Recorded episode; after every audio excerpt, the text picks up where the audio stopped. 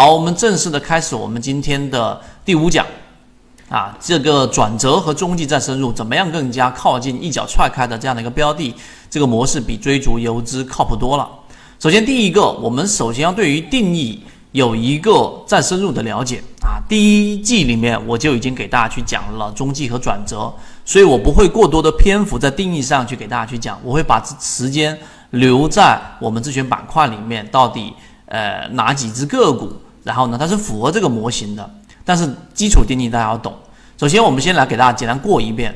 在某个级别的盘整当中，或者说围绕着某个级别中枢震荡延续，是不存在所谓的转折问题的啊。所谓的转折问题，它一定是啊，对于上涨的转折，就记住我们在震荡里面不存在所谓一个，就举个例子，我们以日线级别中枢震荡里面，或者这个中枢震荡过程当中的一个延续，它是不存在所谓转折的，它一定是一个走势。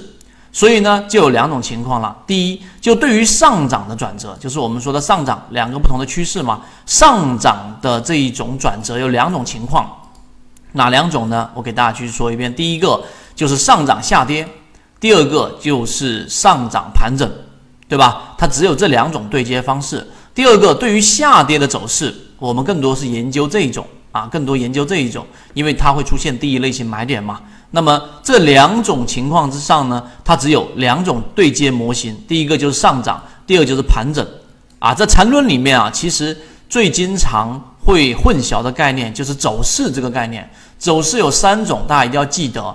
第一种走势就是我们说的上涨走势，对吧？所谓的上涨走势，我给大家过一遍，就是它有两个不重叠的中枢啊，它有两个不重叠的中枢，这种走势叫做上涨。这一点大家要明白。第二种呢，就是它只有一个我们所说的这个中枢，其实它就是两个中枢过程当中，这里面形成了一个交集，就是刚才我说的这个中枢啊，你把它腾挪下来，它有一个交汇了，那这个地方它就不是一个我们所说的上涨的一个走势，它就是一个盘整，明白了吗？三笔以上。相反的，如果它是这一种两个。中枢是往下的，并且中间没有交集，这个走势就叫做下跌的一个走势啊，这是最基础的一个定义，大家要明白。明白这个定义之后呢，刚才我们说上涨转这个连接的有下跌盘整，而下跌呢连接的是有上涨盘整这两种转折啊，所以这里面就有一个很基础的定义了。这个转折的定理包含着什么呢？读书要读原著，很多人消化不了这个，是因为没有读了很多遍和市场的经验。今天我们现在这个最基础的定义上给大家过一遍。那某级别趋势的背驰将导致这个趋势的最后一个中枢的级别扩张，那么该级别更大级别的盘整或者该级别以上级别的反趋势。哎，这样听起来是完全抽象，对吧？根本听不懂。那我用下面的这一段，然后画一个图，然后给大家。去做一个讲解，大家就会很清晰了。我们先来看一下这个原著里面的定义是怎么样。首先用一个例子来说，就是例如说啊，一个五分钟的走势下跌，那么最终一个五分钟走势下跌，最终导致这一个通过一分钟级别和一分钟以下级别进行精准的定位，那么最终是可以找到背驰的精准的一个点的。也就是说，一个五分钟的下跌，待会我拿例子给大家看，一个五分钟的这一个下跌，对吧？然后形成再一个中枢，它要去形成一个我们所说的这种反弹，它必然它是一个我们所说的呃找到一个精准的背驰点的。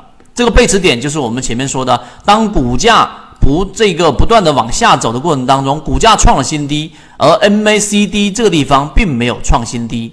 明白我的意思吗？这个叫做背驰点，它必然是在一个小级别上，它才会发生一个我们所说的背驰点啊。这个定义要明白，也就是说五分钟的下跌的这一个趋势，给它画一下。一个五分钟的下跌，它必然是有一个五分钟以下级别的背驰的这个点才能出现啊，找到这个精准的背驰点，其后就发生反弹。那么这里面反弹呢？是我们常规的理解，在缠论里面有一个精准的定义啊，大家咬咬牙把这个定义给搞明白，因为我知道大家听到这个地方可能会混淆，但是我你就记住，日线级别必须是六十分钟或者三十分钟小级别的才能找到这个精准的点，就是刚才我们说的背驰点。这样说大家就好理解了。那刚才我们说它必然会有一个反弹，这个反弹呢，它有一个这一个明确的界定。这个界定里面第一点就是这一个趋势啊，最后的一个中枢级别的扩张。待会我给大家讲，也就是什么呢？当一只一个个股，然后呢，它出现了一个所谓的反弹，那么必然是该趋势该趋势最后一个中枢级别的扩张是什么概念呢？我给大家画一画，看上面这里一个中枢，对吧？然后呢，它出现了这一个下跌的一个趋势啊，在这里面又形成一个大一点的中枢，我再给大家画一画，再给大家画一画，再形成一个大级别的一个中枢。也说这个中枢，然后呢，它必然是一个扩张，一个它的这一个扩张就是我们所说的，它出现了一个背驰之后，然后它在这个地方上。呃，突破上去，然后再回踩，这一个回调过程当中，还记得扩张的中枢扩张的定义吗？必然是要回到这个中枢的上轨之下的，这里面要去理解。不理解的话，去看一下第一季啊，看一下第一季。所以这是第一种所谓反弹的定义。第二个，它会形成更大级别的一个盘整，跟这里面说的是一样的。第三个就是呃这一个级别以上的反趋势。就是它直接会形成一个这个 V 型反转，那这里面我待会会拿到具体的一个定义给大家。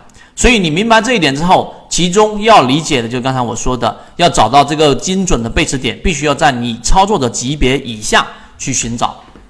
这个是第一个，给大家把基准的定义和概念过一下，过一下。其实为什么我一定要拿这个地方来给大家去讲呢？你不理解这个，你就没办法去理解。平常我们在筛选过程当中去讲的一脚踹开，举个例子，我们的自选板块当中，大家应该也看到了，坚朗五金还在创新高，对不对？我们上一节课和第二节课在讲的贝斯特，大家也看到了，大盘灰色区域一个涨停板之后，还是保持着非常强势的这一种抵抗力啊。小级别上，待会我再去讲。那方法上呢，我在上一节课已经讲过了，我就不赘述了。那么这一个。个股也好，包括我们自选板块里面的这一个，大家可以看一下益丰药房。益丰药房，我记得当时在这个地方上也有人说，易布老师这个地方调整是什么回事？然后跌得比较深。你去看一天的上涨和下跌是没有办法去理解缠论里面所说的中枢趋势和背驰的，你必须以一个趋势来看。所以我们在叠加上了，为什么叫残余散呢？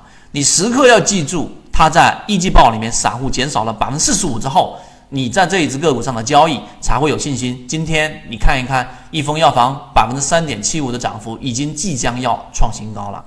所以这一个点上呢，大家要去理解，可能难在定义上你看的有点模模糊糊，但是你结合后面我的拆解，B B T 七七九七七。